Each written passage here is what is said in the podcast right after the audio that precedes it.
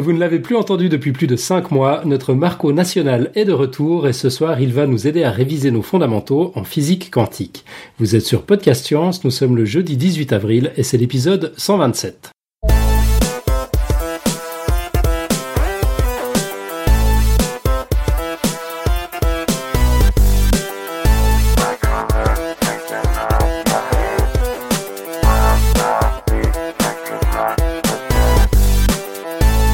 Au sommaire de ce numéro, le dossier de Marco sur l'origine des quantas. Le pitch de la prochaine émission, une discussion de haute tenue sur l'évolution. On fera rapidement un petit follow-up sur les émissions précédentes. Et une fois n'est pas coutume, on va présenter quelques news scientifiques que nous ont envoyés nos auditeurs. Et puis on va continuer avec une nouvelle petite couche sur le quiz du mois. Euh, la quote de la semaine. On aura les annonces et plugs en, en fin d'émission. Et comme d'habitude, les dessins de notre Nicotup. Derrière le micro ce soir, donc vous l'avez entendu, David, Alan, euh, pour, euh, toujours fidèle au poste pour vous servir. Euh, le membre de la bande qu'on n'entend pas assez souvent, Marco. Salut Marco. Salut Alan. Salut David. Ben ouais, ouais, ça fait plaisir de revenir. C'est vrai que ça faisait un petit moment, mais bon, voilà, tu sais, c'est un peu, c'est un peu dur en ce moment. Le temps est précieux. Ouais. À, à qui le dis-tu? Et on a Nico quelque part dans un coin caché derrière ses crayons. Salut Nico, t'es avec nous? Salut. Merveilleux. Bon bah tout le monde est là, du coup on, on peut y aller. Euh, Marco, tu vas nous parler de quoi donc? bah, de la genèse de la physique quantique. Donc, euh, c'est un peu un dossier en sorte de rédemption parce que quand j'étais étudiant, j'avais plutôt tendance à, négliger en fait la partie historique des sciences. Je trouvais que ça servait un peu à rien. Et puis, j'ai radicalement changé d'avis. En fait, je, je trouve c'est même euh, très utile pour vraiment comprendre euh, les théories et comment les idées ont évolué.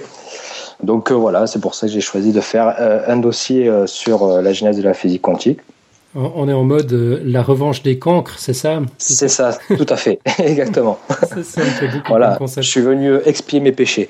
Ok, euh, mais c'est enfin d'habitude tu nous parles d'évolution. Comment ça se fait que tu nous parles de, de physique quantique? C'est justement un sujet que tu voulais réviser ou c'est aussi un de, un de tes centres d'intérêt? C'est aussi ouais, un sujet que j'aime beaucoup. Ouais, c'est vrai. Ok. Bah, c'est passionnant comme sujet, euh, voilà. Donc il euh, y a pas mal de questions à se poser. Euh, j'aime beaucoup en fait.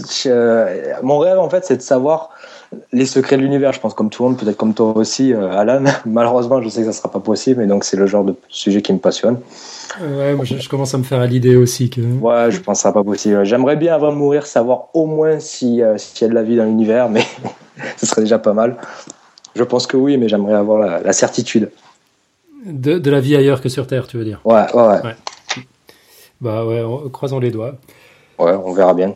Ouais. Bon, la semaine bon. dernière, on a reçu euh, euh, Nicolas Gisin, euh, qui, qui, je, ne sais pas si tu as déjà eu l'occasion d'écouter l'émission. C'était vraiment. Si, si, je l'ai écouté. Ouais. ouais, ouais C'était assez formidable. Et puis, bah, il a, il a rappelé à quel point la physique quantique était un nouveau paradigme et, et à quel point c'était, c'était contre-intuitif euh, par rapport à la, à, à la mécanique newtonienne dont, dont, dont, on avait l'habitude, enfin, qui, qui est qui est beaucoup plus simple à, à comprendre. Quoi. On, on en ouais. voit les effets dans la vie de tous les jours. On lâche un truc, ça tombe, c'est clair. Quoi. Euh, et puis donc là, ce que tu vas nous présenter, c'est comment on en est arrivé à cette, à cette nouvelle théorie. Ça s'est pas fait tout seul du jour au lendemain. Voilà, c'est ça. Oui, comment on est arrivé à cette théorie qui est si contre-intuitive. Euh... Donc euh, voilà, bah, écoute, on y va. Ok, bon, on y va. Ouais. Alors l'histoire, bah, elle commence à peu près à la fin du 19e siècle. Euh, à cette époque-là, de nombreux scientifiques avaient la conviction que l'humanité était toute proche euh, d'avoir compris l'ensemble de l'univers et ils émettaient peu de doutes sur euh, la, complétude de nos théories. D'ailleurs, il y a une phrase qui est attribuée à William Thomson. Alors, William Thomson, c'est celui qui détermina le zéro absolu et qui a été rebaptisé plus tard Lord Kelvin euh, lorsqu'il a été anobli en 1892. Donc il y a une phrase qu'il aurait prononcée lors d'une réunion à Londres euh, et qui dit, alors je vais te faire un petit cadeau Alan, comme ça fait longtemps que j'ai plus dit de quoi en anglais, ah, je l'ai pas traduite, je la laisse en anglais, donc elle dit There is nothing new to be discovered in physics now. All that remains is more and more precise measurement. Est-ce que tu m'as compris? C'est pas euh, évident. Pas tout à fait. All, the, all that we la, la, deuxième, la, la, dernière phrase. Ben, all that remains is more and more ah, precise. Ah, remains. Ok, ouais, c'est bon. Ok. Euh, donc euh, la traduction, bon évidemment, j'ai déjà un petit peu oublié le début, mais si j'ai bonne mémoire, ça dit euh, il n'y a plus rien à découvrir en, en physique aujourd'hui. Tout ce dont nous avons besoin, c'est de nouvelles mesures. C'est de, ouais, de mesures plus en plus précises. Mhm. Voilà. Donc, euh, un petit note bene quand même sur cette phrase. J'ai voulu chercher des, sources. Alors, il y a de nombreux livres en fait qui parlent de cette phrase, des sites internet qui, qui attribuent cette citation à Lord Kelvin, mais euh, j'ai jamais trouvé de, de, de, de, source. Cette citation n'est jamais sourcée. Donc euh, voilà. À partir de maintenant, il y a une source de référence. C'était Marco sur Podcast Science. Vous pouvez y aller, c'est vrai. Donc euh, il y, a bien deux ou trois petits points qui empêchent en fait d'être complètement satisfait, mais on pense que c'est qu'une question de temps avant de, les comprendre. Et effectivement, peu de temps après, euh, ces détails vont être compris, mais à chaque fois, les conséquences vont pas vraiment être celles que celles attendues. Alors le premier de ces détails, euh, il concerne l'expérience de Michelson-Morley. pendant longtemps, en fait, les physiciens ont supposé que la lumière se propageait dans un fluide qu'on appelait éther de la même manière que le son se propage dans les milieux, euh, dans des milieux matériels. Et donc l'éther devait être ce qui remplissait le vide de l'univers. Et je crois que Mathieu en avait parlé euh, dans le dossier sur le vide, il me mhm. semble.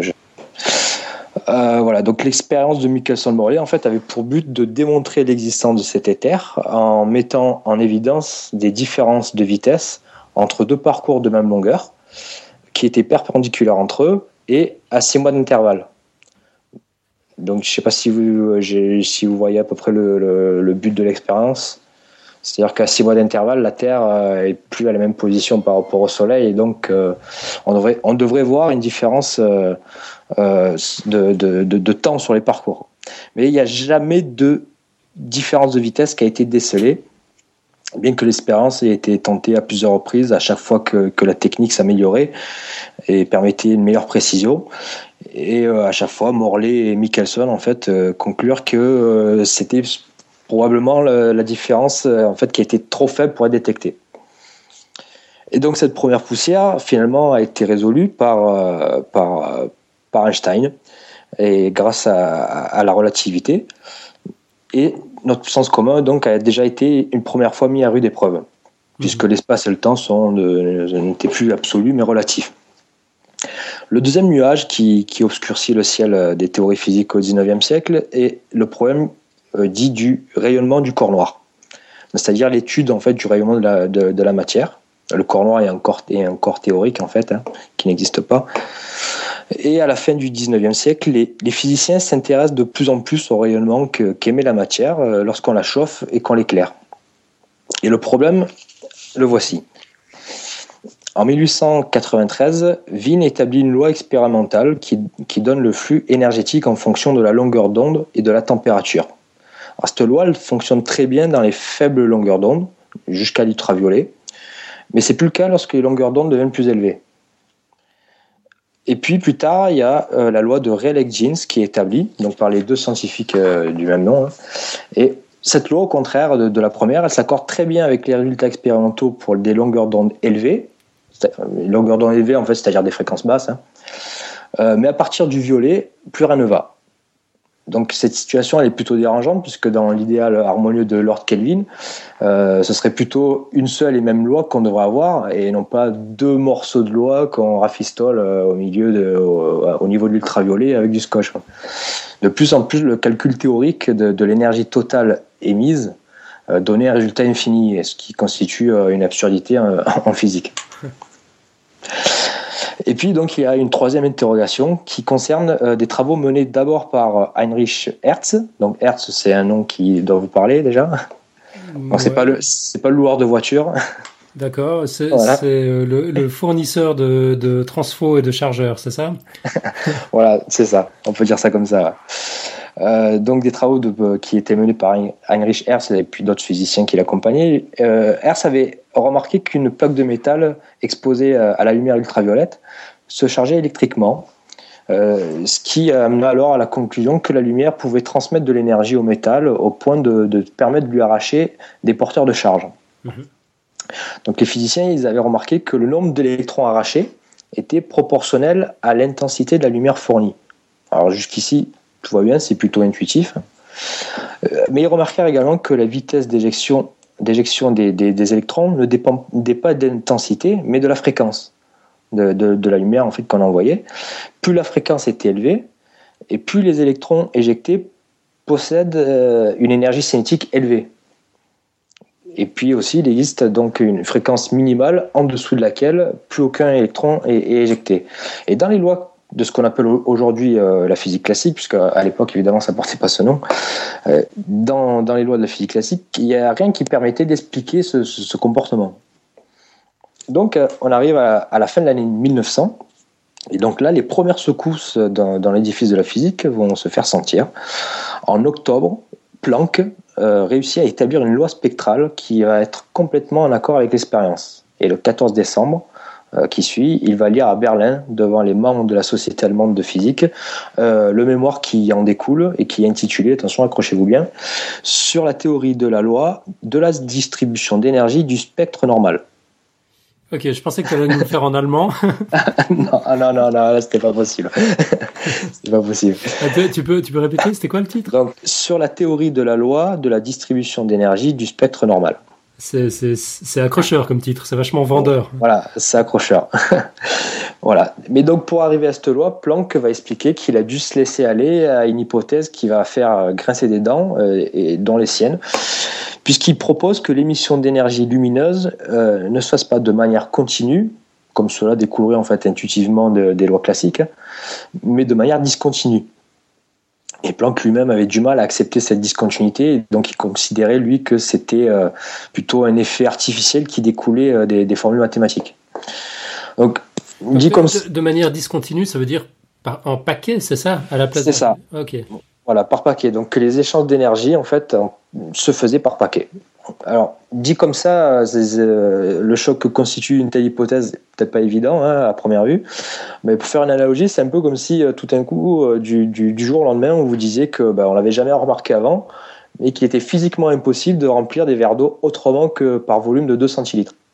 Voilà, vous pouvez mettre 2 centilitres dans un verre d'eau, 4 centilitres, 8 centilitres, mais pas 1 centilitre ni 5,5. Mhm. Voilà. Donc c'est vrai que bon, certains diront que c'est pas un problème tant qu'on peut doser le pastis correctement. Pourquoi j'étais sûr qu'il y aurait une référence au pastis je, la voyais venir. je, je, l'ai mis dans le dossier, je me suis dit, il faut que je la fasse. Je ne vais pas parler de, créationniste aujourd'hui, donc allez, je me rattrape petite référence. Donc voilà, donc c'est à cette occasion aussi que Planck euh, énoncera aussi sa célèbre loi qui inclut la constante qui porte son nom, euh, E, l'énergie, euh, égale H, la constante de Planck, fois mu, la fréquence. E égale H mu. E égale H mu, ok.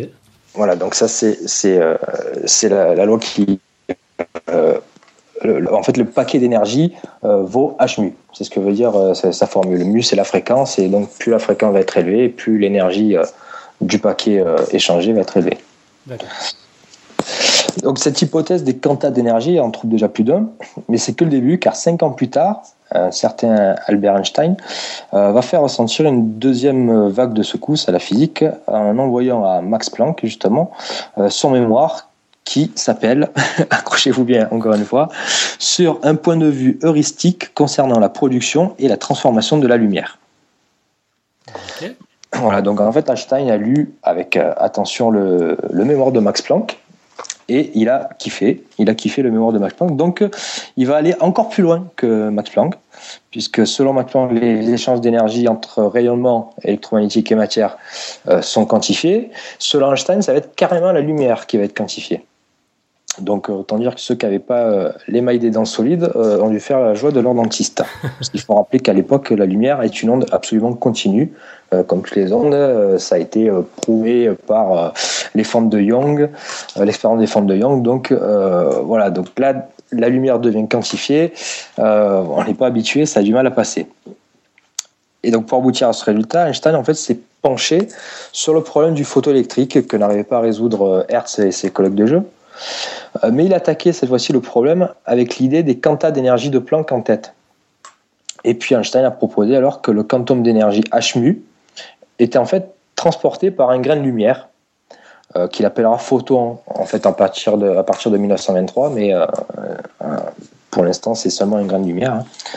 Et cette transformation de la lumière en un phénomène discontinu va alors lui permettre d'apporter une explication à la photoélectricité. Si on appelle EG, si EG est l'énergie qui est nécessaire de fournir pour arracher un électron, et que H donc, est l'énergie que transporte le grain de lumière, lorsque un électron va absorber ce grain, deux cas vont se présenter. Soit l'énergie transportée par le grain de lumière est supérieure à celle nécessaire pour arracher euh, l'électron.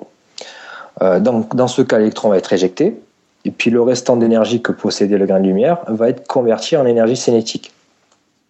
D'accord? Donc en fait, on a, euh, si, on appelle EC l'énergie cinétique, la formule est EC égale H mu moins EG. D'accord, ça, ça passera mieux à l'écrit, je pense. Voilà, ça passera mieux à l'écrit. Et donc, plus la fréquence est élevée, plus H mu va être élevé, plus l'énergie cinétique et donc la vitesse d'éjection euh, de l'électron sera grande.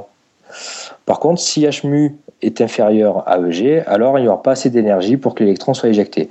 Donc l'explication de l'effet photoélectrique était tout trouvée. Mais euh, cette discontinuité de la lumière va avoir du mal euh, à être complètement acceptée, et euh, tellement qu'il faudra attendre 10 ans avant qu'elle soit vraiment considérée comme une particule, et ce malgré le fait que les nombreuses expériences et les résultats validaient systématiquement la, la formule d'Einstein. On arrive donc en 1913 avec Niels Bohr pour une troisième vague de secousses. Euh, Rutherford avait établi en 1910 un modèle planétaire de, l'atome avec un noyau jouant le rôle du Soleil et les électrons qui gravitent autour. Donc vous voyez à peu près ce modèle. Hein. Mais euh, ce modèle souffre d'un énorme problème, c'est que présenté de cette façon, euh, les électrons devraient venir s'écraser très rapidement sur le noyau. Donc pour éliminer cette contradiction, ben Niels Bohr va introduire la discontinuité au cœur de l'atome, cette fois-ci, en proposant que les orbites des électrons ne peuvent varier de manière continue. Ainsi, donc, un électron euh, peut changer d'orbite que par saut. Il passera sur une orbite plus élevée si l'énergie nécessaire pour qu'il le fasse lui est fournie sous la forme d'un photon, et puis il passera sur une orbite plus basse en émettant un photon euh, dont l'énergie sera égale à la différence entre les deux niveaux d'orbite. Donc ce modèle théorique va connaître un grand succès euh, rapidement. Euh, tant il permet de, comprendre les raies dans, le spectre d'émission des différents objets.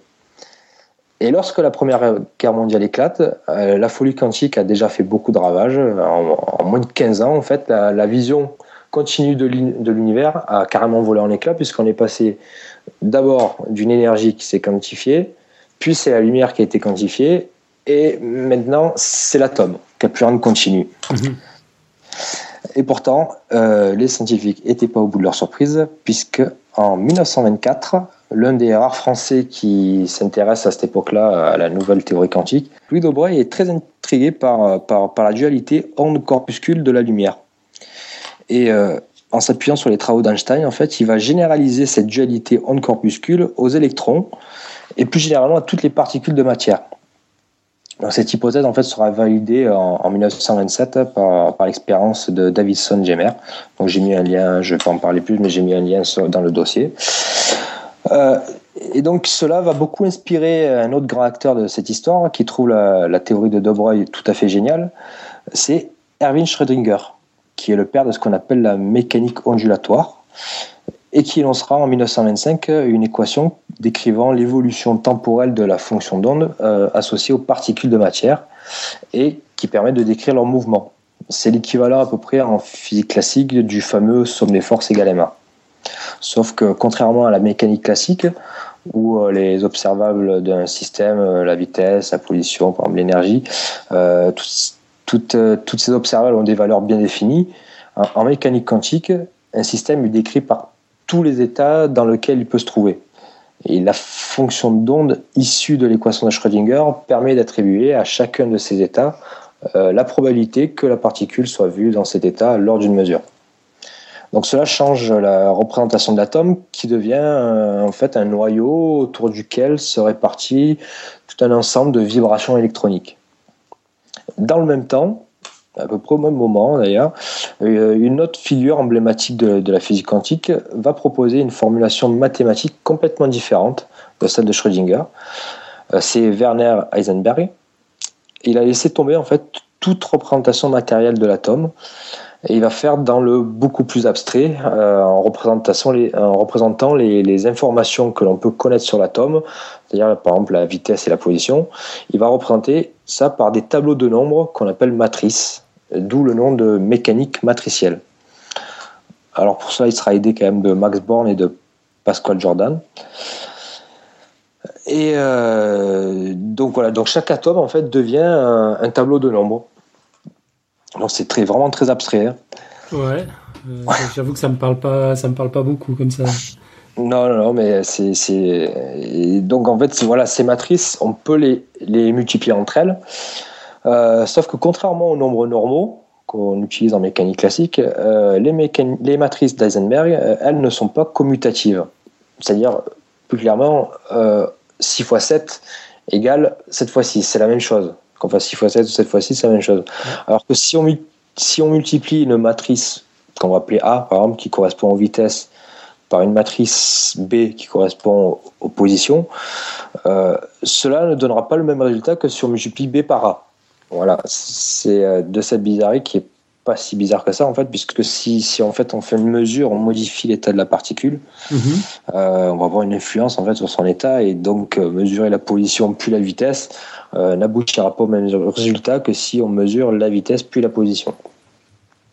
Donc, donc voilà, donc de cette bizarrerie va découler un principe important de la physique quantique qui est le principe d'indétermination d'Eisenberg.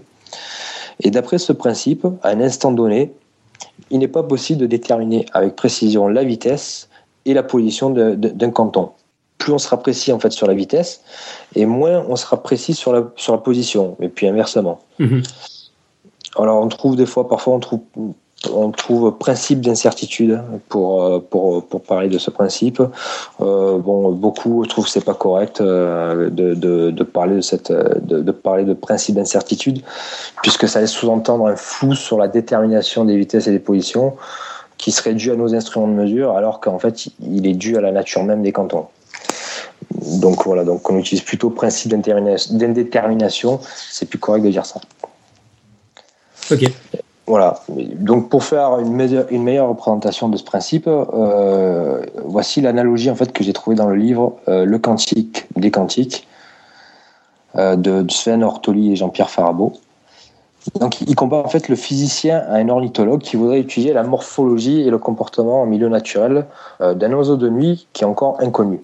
Alors pour ce faire, soit il braque un projecteur qui éclaire l'oiseau, et dans ce cas, il pourra étudier la morphologie parfaitement mais pas son comportement naturel, puisque l'oiseau sera perturbé en fait par cette mesure. Euh, ou bien l'ornithologue reste dans l'obscurité pour étudier son comportement naturel, mais dans ce cas, il ne pourra pas étudier sa morphologie. Ok, euh, je t'interromps juste deux secondes. On a nouveau petit problème de son. Alors je vais arrêter et relancer le, broadcast. Euh, le principe d'incertitude du podcast. Ok, bon, ça, ça, ça remarche.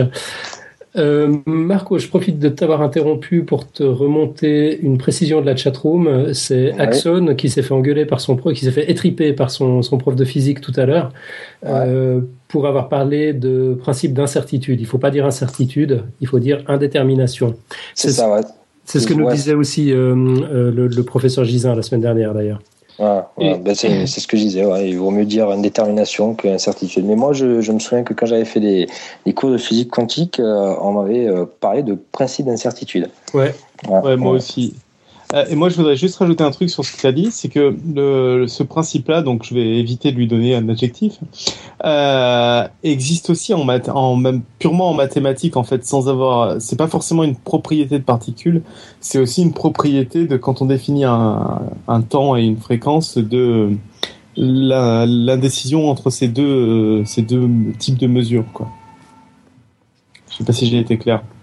Euh, non, attends, tu peux, répéter Ce que je veux dire, c'est que c'est un principe qui est euh, qui n'est pas que lié euh, entre guillemets à une modélisation du monde, mais qui qui est un principe aussi purement mathématique où on a une imprécision de, enfin pas une imprécision en l'occurrence c'est des maths, mais on a une, une, variabilité dans, dans, dans le calcul du temps et de la fréquence qui est qui a une borne inférieure. On peut pas connaître précisément le temps et la fréquence ou la position et la fréquence. Et j'aurais peut-être mieux fait de pas parler en fait. attends, c'est la position à la fréquence de quoi qu'on peut pas connaître En fait, euh, on s'en fout là. On est en, on est en maths, donc il n'y a pas d'unité. l'idée, c'est que l'idée, c'est que c'est un principe en fait. C'est un principe entre deux types d'unités. C'est pas des unités, mais entre deux types de d'objets. Et euh, dans le principe là que énonce euh, Marco, c'est entre quoi? C'est entre la position et la vitesse, c'est ça? C'est Heisenberg qui l'énonce ça. Ouais. Ah, c'est aussi Marco un petit peu. Et, euh, et tu as tu as un principe qui est qui est similaire en, maths entre des positions et des fréquences et euh, qui est ce qui est intéressant c'est qu'il est intrinsèque c'est-à-dire c'est pas un principe physique c'est un principe euh, mathématique euh, qui est vraiment lié aux équations aux modèles etc quoi. Bon c'était une aparté. Ok merci de ton intervention. Je suis pas sûr. Marco on te, on te laisse reprendre le fil le fil. Donc ouais, donc je venais de parler donc des euh, deux théories en fait qui arrivent. Donc il y a la mécanique ondulatoire de de Schrödinger et la mécanique euh, matricielle euh, d'Eisenberg. Donc ces deux théories paraissent en fait à première vue complètement différentes. Et puis d'ailleurs, les auteurs de ces deux théories sont pas très tendres avec la théorie de l'autre. Hein. En témoigne par exemple ces déclarations. Donc je lis. Plus je considère la partie physique de Schrödinger, plus elle m'apparaît répugnante. Donc ça, c'est Heisenberg qui parle. Répugnante, carrément, ouais, c'est ça. Voilà. Beau joueur. Et voici ce que dit Schrödinger. La lecture des écrits d'Eisenberg m'a rebuté, sinon dégoûté. Donc, euh, Ça, se taille. Donc même si ça paraît différent, cette théorie, très rapidement, en fait, en 1926, Dirac euh, établira l'équivalence entre ces deux théories. En fait, elles aboutissent au même résultat, seul le formalisme mathématique est différent. Et ces deux approches vont être présentées lors du cinquième congrès euh, Solvay, qui se déroule, qui est organisé à Bruxelles en 1927. Et ce congrès ben, peut être considéré comme, euh, comme un premier aboutissement, car pour la première fois, ben, la physique quantique sera présentée comme une théorie entièrement constituée. Elle sera, en fait, elle va naître officiellement euh, à ce congrès. Voilà.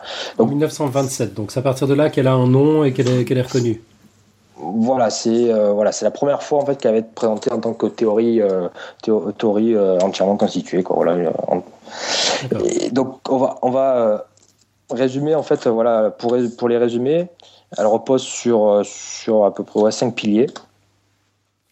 Donc pour les résumer, il y a la non commutativité des matrices d'Eisenberg, donc qui stipule que l'ordre dans lequel sont faites les mesures peut changer le résultat c'est ce qu'on disait auparavant.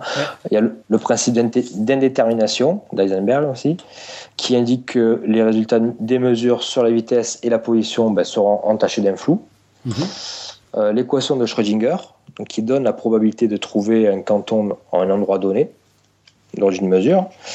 Mais il y a également euh, le principe de complémentarité de bord, qui a été aussi formulé en 1927. Alors d'après ce principe, l'aspect corpusculaire et, l'aspect ondulatoire sont en fait deux représentations complémentaires d'une seule et même chose.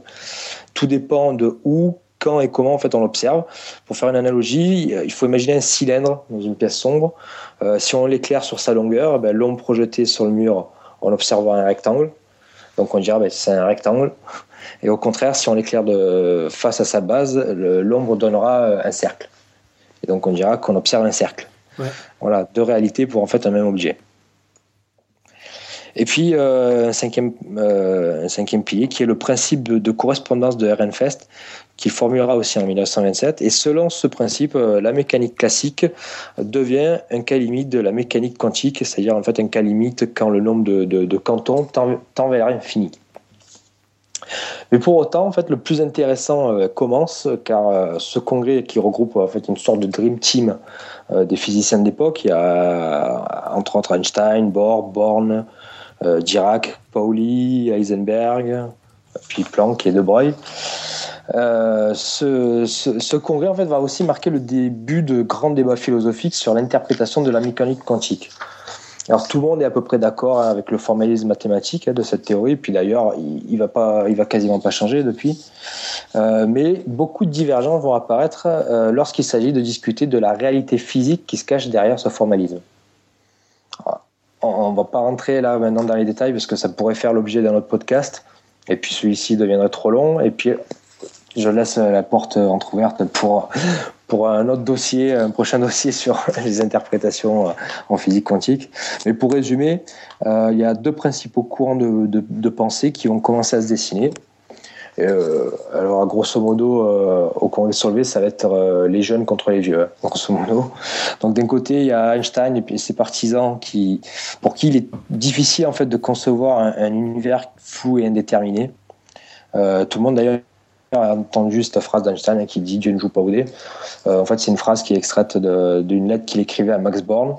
Et voici le, le, passage en fait un peu plus long. il dit la mécanique quantique force le respect. Mais une voix intérieure me dit que ce n'est pas encore le nec plus ultra. La théorie nous apporte beaucoup de choses, mais elle nous approche à peine du secret du vieux. Alors le vieux, c'est Dieu. Hein. De toute façon, je suis convaincu que lui, au moins, ne joue pas au dé. Donc euh, Max Born aurait répondu euh, Ne dites pas à Dieu ce qu'il doit faire, je crois, un truc comme ça. Donc euh, ils avaient beaucoup d'humour entre eux, je trouve quand même.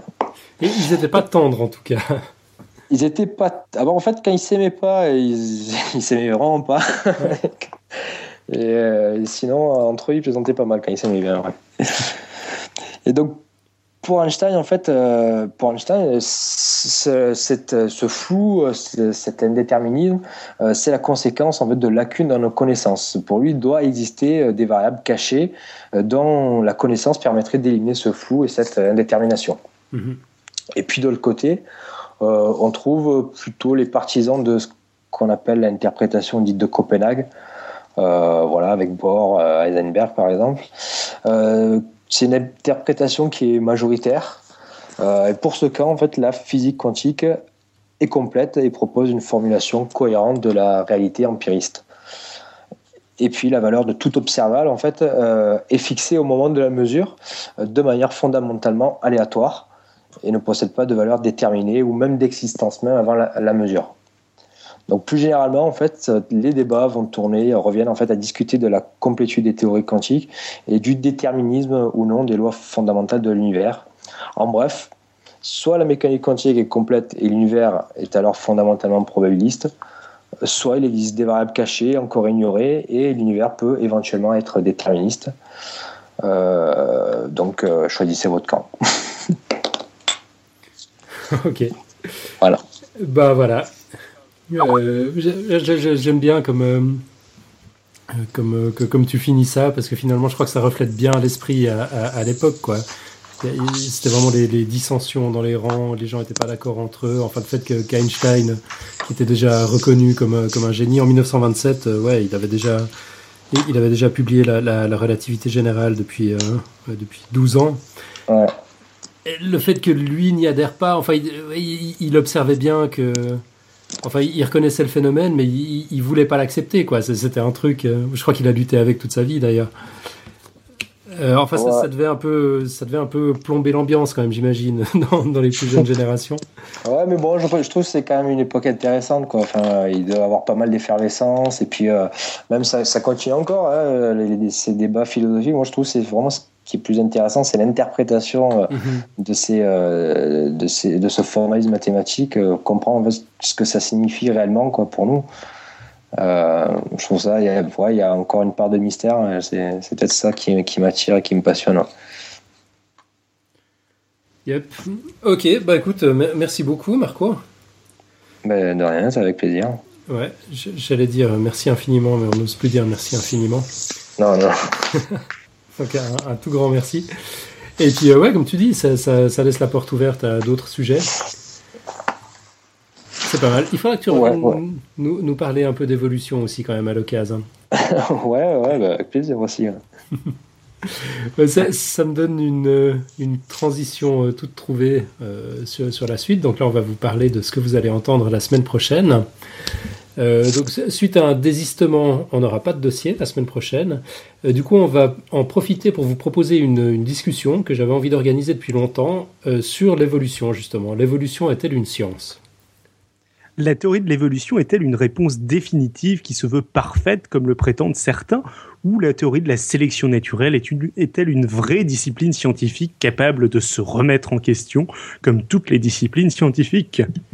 Est-ce que l'épigénétique remet en question le darwinisme, par exemple? Est-ce qu'il faut réhabiliter la marque? Qu'est-ce que l'évolution explique et qu'est-ce qu'elle n'explique pas? On va poser toutes ces questions, les questions que plus personne n'ose poser, de peur de passer pour un détracteur. Nous nous demanderons aussi si les détracteurs ont définitivement biaisé le sujet et terni de l'image de l'évolution. Pourquoi cette discipline, plus que d'autres, est-elle sujette à des attaques permanentes et des récupérations de toutes sortes? Ce sera donc, euh, on va faire ça sous la forme d'une discussion de haute tenue avec notre ami Pierre Kerner, euh, que, que, vous connaissez bien à force. Il est chercheur en génétique évolutive, maître de conférences en biologie des organismes à Paris 7, et puis euh, il est l'auteur de l'excellent blog Strange Stuff and Funky Things. Il y aura aussi Xochitl l'auteur de l'excellent blog Le Webinet des curiosités, euh, qui sera également de la partie avec ses questions intelligentes. Et bien sûr, on profitera de l'éclairage philosophico-historique de notre David préféré. Ah, ça, on va voir. Je sais pas trop si je serais capable de le fournir, mais bon. Euh, si vous avez également des questions à poser, euh, s'il y a des questions qui vous chiffonnent ou vous laissent perplexe, n'hésitez pas, c'est le moment ou jamais. C'est l'occasion de demander tout ce que vous avez toujours voulu savoir sans jamais oser le demander sur l'évolution. Donc il s'agira ni d'une querelle de spécialistes, ni d'une suite de messages sursimplifiés pour contrer les attaques de créationnistes. Euh, d'ailleurs, on aura interdiction formelle de prononcer ce mot à l'antenne sous peine de tournée générale. Vous pourrez nous envoyer vos questions euh, par Twitter, at Podcastience, par Facebook, Podcastience toujours, sur Google+, Podcastience c'est pareil, euh, voire par email, podcastience at gmail.com ou via le formulaire de contact du site. Et si pour une raison ou une autre vous souhaitez que vos questions soient anonymisées, ben, n'hésitez pas à le préciser, on dira juste que c'est une question euh, anonyme. Euh, c'est pas dit qu'on les passe toutes les questions, s'il y en a beaucoup, euh, mais bon, qui sait, ce sera peut-être l'occasion d'organiser plusieurs discussions. Et tout cela aura lieu donc le jeudi 25 avril à l'heure habituelle, c'est-à-dire 20h30 et non pas 21h30 comme ce soir. Exactement. Sinon, alors un, rapide retour sur les émissions précédentes. Euh, d'abord, on a Dr Goulu, euh, l'auteur de l'excellent blog. Je, trouve que quand on parle des blogs, des cafés des sciences, en fait, il faut toujours mettre l'adjectif excellent avant, avant blog. Celui-ci, c'est pourquoi, comment, combien. Donc, on trouve à l'adresse euh, drgoulu.com, donc drgoulu.com. Euh, il a commenté le dernier dossier de Robin, euh, sur, euh, les mathématiques des mariages. Euh, la partie 1 d'abord sur les Warpili. Et alors il nous dit waouh, c'était trop proche du 1er avril, je me suis méfié à tort. Il nous met un lien sur l'article de Wikipédia en anglais qui synthétise le modèle mathématique des mariages chez les Warpiri. je prononce toujours très mal. Bon, s'ensuit le, le lien. Exactement, qu'on trouvera donc dans, dans, les notes de l'émission. Et puis, il commente aussi la deuxième partie du dossier de Robin. Donc, c'était la partie sur euh, tournée manège. Les deux prix Nobel, c'est Roth et Chappé. Chal... Putain, je suis désolé. Shapley. Shapley, ouais, ça. Ouais. Shapley, Shapley. Euh, désolé, s'ensuit un lien. Euh, et il y a même le code de l'algorithme sur Wikipédia. Génial, merci et bravo. Dans un deuxième commentaire, Dr Goulu précise encore euh, le, site sur lequel on peut télécharger l'algorithme. Il, nous a même mis le code en Python, ce qui lui a permis de résoudre le PAGB, c'est-à-dire le problème d'amour, gloire et beauté.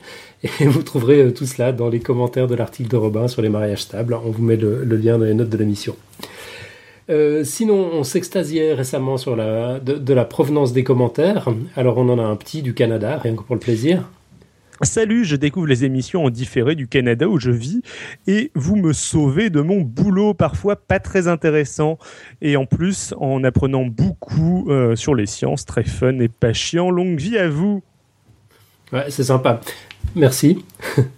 Euh, on, voulait un, commentaire d'Australie, on l'a pas eu encore. Si une auditrice ou un auditeur en Australie. Mais bon, on est quand même très content d'avoir eu ce commentaire du Canada. Ouais, non, c'est cool le Canada, c'est bien. Mais hmm, voilà, ah, L'Australie, c'est un peu plus loin. Hein. Exactement. Et puis, sinon, quelques, quelques news. Euh, alors là, c'est Lionel qui nous a envoyé ça euh, en nous disant voici une actu qui pourrait bien faire l'objet d'un dossier. Il a trouvé ça sur Futura Science. Euh, ça concerne les voyages vers Mars Le moteur à fusion inertielle est au banc d'essai. Donc une équipe d'ingénieurs et de physiciens de l'Université de Washington et de la compagnie privée MSNW travaille sur un moteur à fusion inertielle qui permettrait d'aller sur Mars en quelques mois seulement. Plusieurs tests expérimentaux accompagnés de simulations numériques sont concluants. Est-ce la clé de la colonisation du système solaire? C'est un article absolument passionnant à lire sur Futura Science. Là aussi, vous trouverez le, le lien dans les notes de l'émission. Et puis la deuxième news, c'est un truc que je m'étais juré de vérifier, puis j'ai pas eu le temps de le faire. C'est notre ami euh, Monsieur Smith euh, qui, qui, nous a envoyé ça sur Twitter. Il y aurait eu un, record d'apnée de 22 minutes. Donc c'est un, nageur, j'imagine, qui a réussi à retenir sa respiration pendant 22 minutes. Euh, alors je je suis pas allé, je suis pas allé voir. Enfin voilà, on mettra on mettra le lien. ce qui est embêtant avec les news, c'est que il, faudrait les vérifier systématiquement et puis s'assurer qu'elles soient pas euh, qu'elle soit pas infirmée euh, la, semaine d'après. C'est pour ça qu'on en diffuse assez peu, en fait. Mais euh, ouais, pourquoi pas. Si on arrive à trouver un, moyen pour, pour les vérifier ou s'assurer qu'elles viennent de, sources fiables, ça, pourrait être sympa de temps en temps de, profiter de toutes les news qu'on nous envoie, qu'on nous envoie parce qu'on nous en envoie pas mal. donc voilà, affaire à suivre. Et puis, on va parler du quiz du mois. Donc pour rappel, le quiz, c'est de, ce mois-ci, euh, c'est une idée de notre ami euh, George McKee. Il y a plus de variabilité génétique entre un Peul et un habitant d'un village nigérien d'à côté euh, qu'entre un Européen du Nord et un Européen du Sud. Ouais, alors côté participation, c'est pas glorieux sur ce quiz-là. J'ai l'impression qu'il inspire pas beaucoup. On a eu deux participations en tout et pour tout, dont l'une contrainte et forcée par Nicolas Gisin la, semaine dernière à cette antenne. Euh, la seconde vient de Monique et elle est juste parfaite. Alors du coup, je la garde pour moi. Je vais m'en servir la semaine prochaine pour révéler s'il s'agit effectivement d'une info ou d'une intox. Et d'ici là, si vous avez des idées, ben lâchez-vous. C'est votre avis qui nous intéresse. Mail, Twitter, ne vous inquiétez pas pour l'explication scientifique, c'est nous qui nous nous en chargerons, ou plus exactement, c'est Alan qui s'en chargera, aidé par une, par une contribution qu'il a déjà reçue. Euh, c'est Monique qui s'en charge en fait. merci Monique. Euh, on attend donc vos contributions. Et là, on arrive euh, au moment que tout le monde attend, la quote en anglais de Marco de la semaine. Marco Non, je te charrie. Oh. tu, tu, me, tu as pris au dépourvu, là, parce que je me disais, mince, euh, quelle cote euh, Laquelle Il m'a pas prévenu. Non, c'est vrai. Euh, en, fait, on en avait encore tout plein en réserve la, semaine dernière. c'en est une de, Nicolas Gisin, toujours, qui vient de, de son livre. moi, je l'ai beaucoup aimé. Elle dit ceci Si vous ne comprenez pas tout, ce n'est pas grave. Le but est simplement que demain, nous en comprenions un peu plus qu'hier. C'est magnifique, non? On pourrait s'en servir ah. comme, euh, comme tagline pour Podcast Science. Très très belle, ouais. Ah ouais, ça pourrait être un maximum. Soit dit en passant, on a une quote en anglais de réserve, hein, si tu veux. Donc c'est If you know exactly what you are going to do, what is the point of doing it? C'est Picasso. Euh, donc je pense qu'il s'adressait aux artistes, probablement il devait parler, il devait parler d'inspiration. Ça dit euh, si vous savez exactement ce que vous allez faire, à quoi ça sert de le faire? Euh, moi j'aime bien en fait parce que je trouve que ça s'applique aussi à la recherche fondamentale. Je trouve que ça s'applique à pas mal de choses. Tu, vois, si on, si on avait su euh, qu'en bossant sur la physique des particules au CERN, on, obtiendrait le, le, World Wide Web, bah, je ne sais pas si on, si on aurait démarré. On ne sait, on sait pas où on va en fait avec la recherche fondamentale, c'est ça qui est génial. Euh, donc ouais, moi, ça, ça, ça me parle, ça, ça me plaît beaucoup. Ouais, c'est vrai qu'on ne sait pas où on va.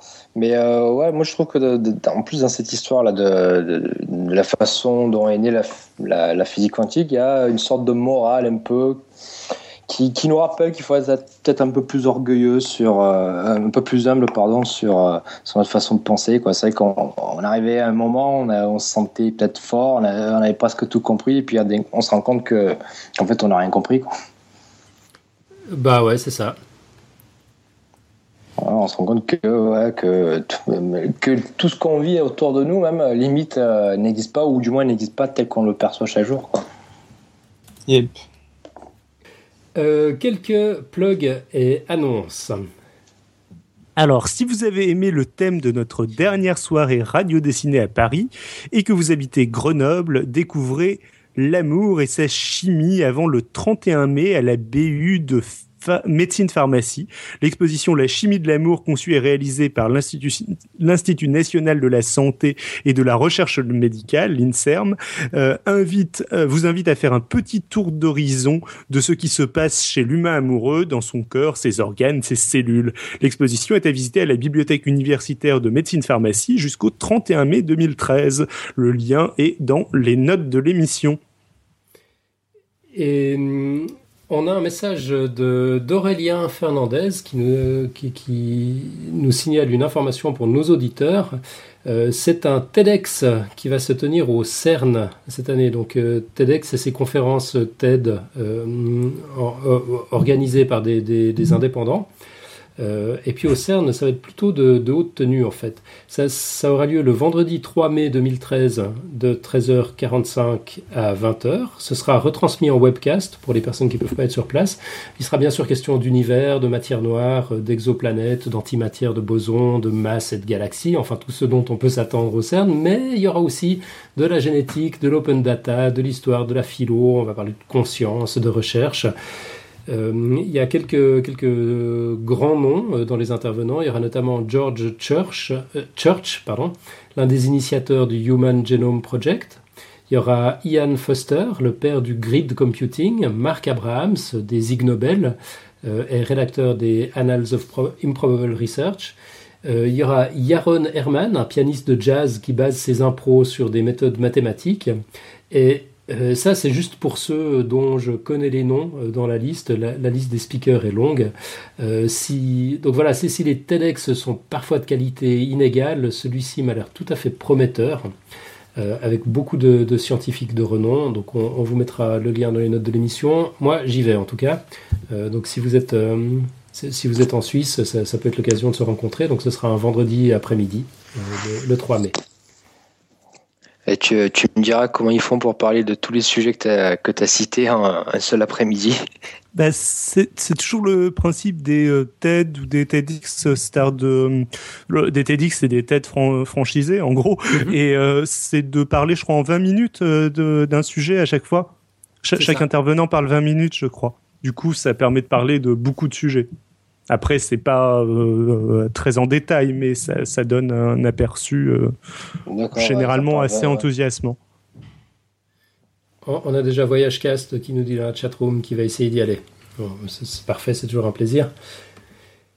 Euh, autrement, on avait ouais, David ah oui, euh, Nicotup nous propose de tout savoir sur l'inscription à 42, l'école de Xavier Niel, sur son blog. Euh, il, a, fait un, article qui est, très rigolo à lire, euh, où il nous présente toutes les, questions que, qui sont posées aux candidats à, l'entrée dans l'école de Xavier Niel. Voilà.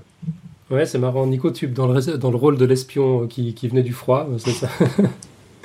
ça me plaît. En tout cas, c'était chouette que tu aies partagé ça, Nico. Et encore après, il y a les épreuves, parce que là, c'est juste le formulaire d'inscription, mais je me suis tapé aussi les évaluations. Il m'en reste plus qu'une à faire, c'est assez marrant. Quoi.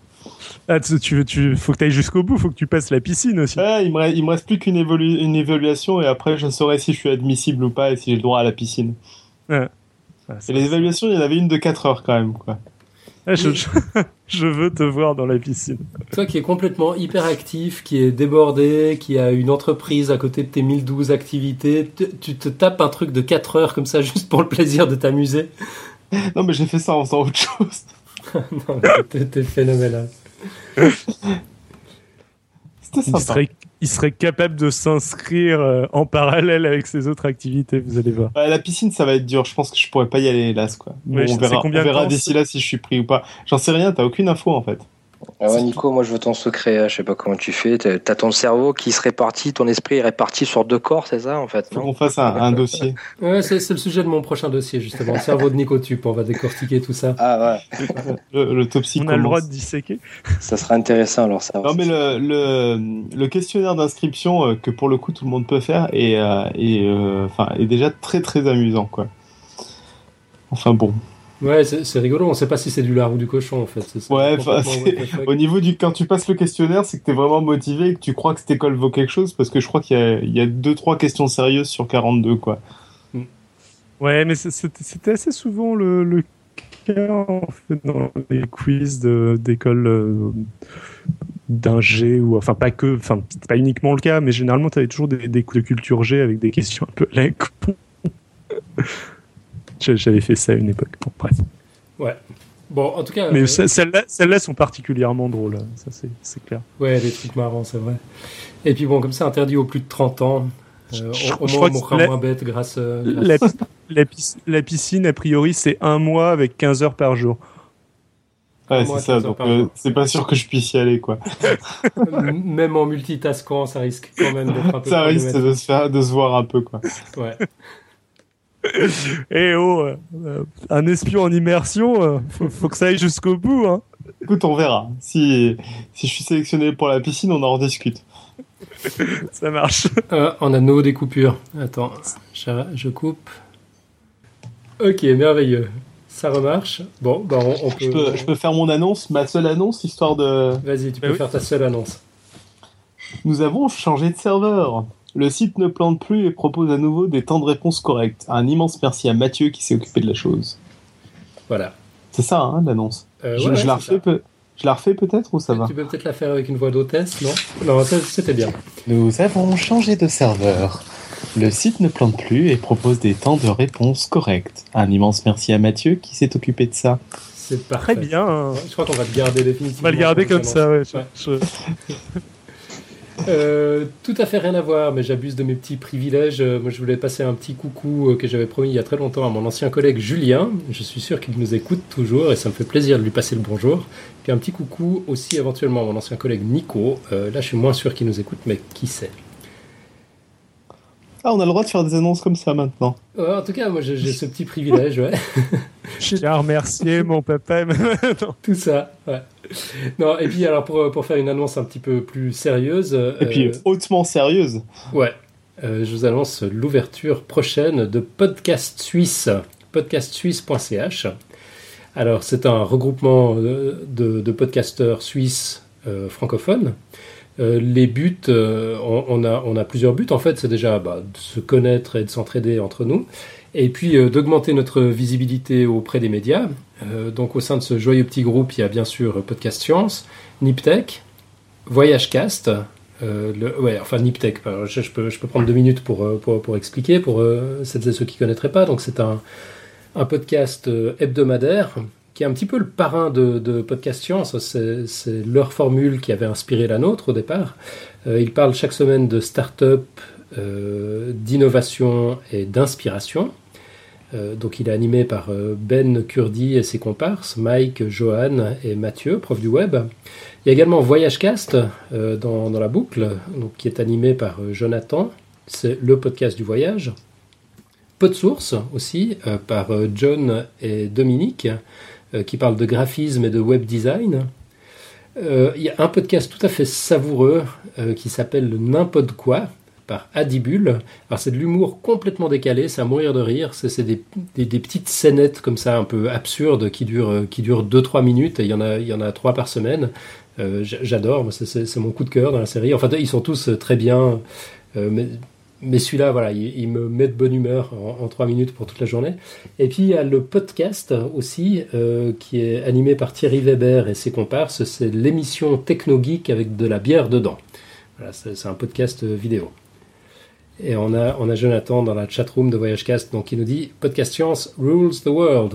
Je suis assez d'accord. Et au passage, euh, avec euh, David, Robin et Marco, nous nous désolidarisons de cette annonce ah non, moi, moi je, je, pensais qu'on allait se faire naturaliser en fait, non? Bah, vous, vous, êtes officiellement des podcasteurs suisses à partir de maintenant.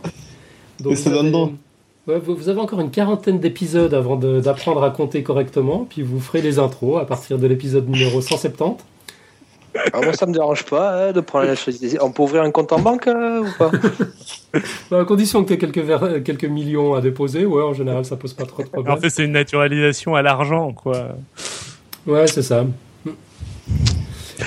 Bon, et puis sinon, on aura sans doute une autre petite annonce podcastique à ajouter à celle-ci la semaine prochaine, mais euh, on va la laisser mystérieuse pour le moment. Une autre annonce podcastique. Ah, ah, mais qu'est-ce que ça peut bien être? Bon ben voilà, c'est une bonne raison de revenir la semaine prochaine. Euh, Nico, est-ce que tu as dit tout ce que tu avais à nous dire? A priori non, je viens d'apprendre que j'avais autre chose. En hôtesse, c'est ça? Ouais, c'est ça. En voie d'hôtesse, c'est parfait. Si nous avons dû changer de serveur, c'est parce que vous êtes de plus en plus nombreux à nous suivre et nous en sommes très heureux. Merci d'avoir répondu favorablement à nos invitations répétées et de partager, viraliser, promouvoir, commenter nos contenus de blog via le blog et les réseaux sociaux. Continuez de nous liker sur Facebook, page Podcast Science, de nous retweeter Handler at Podcast Science, de discuter dans notre communauté Google+, et de commenter partout où vous pouvez notamment sur iTunes. Vous êtes des amours. Oh, tu fais ça tellement bien. Ouais, après ça, on n'a plus rien à ajouter. Il faut qu'on en reste là. Donc, euh, bah, merci Marco pour ton dossier. Merci David. Merci Nico l'hôtesse. Euh, et merci pour tes dessins. J'en ai vu, j'en ai vu deux. Il y en a eu deux. Ah ouais. Ah ouais, j'avais pas vu le deuxième. Dieu ne joue pas au dé. Donc les, dessins de Nico, si vous les avez loupés sur le live, vous les retrouvez dans les notes de l'émission, bien sûr. Euh, on les retrouve aussi sur ton blog, hein, nicotube.fr. Ouais, quand je les poste, en général avec du retard. Voilà, vous les retrouverez dans 6 mois sur nicotube.fr. Euh, donc voilà, merci. merci C'est une bonne occasion de se remémorer ce que vous avez vu ou pas. Euh, c'est ça. épisodes. Euh, vous avez le temps de les oublier comme ça. Très bien pensé. Ouais, c'est bien conçu tout ça. Très bien, très bien rodé. Bref, donc merci tout le monde, merci à chatroom, merci auditeur comme, comme, toujours.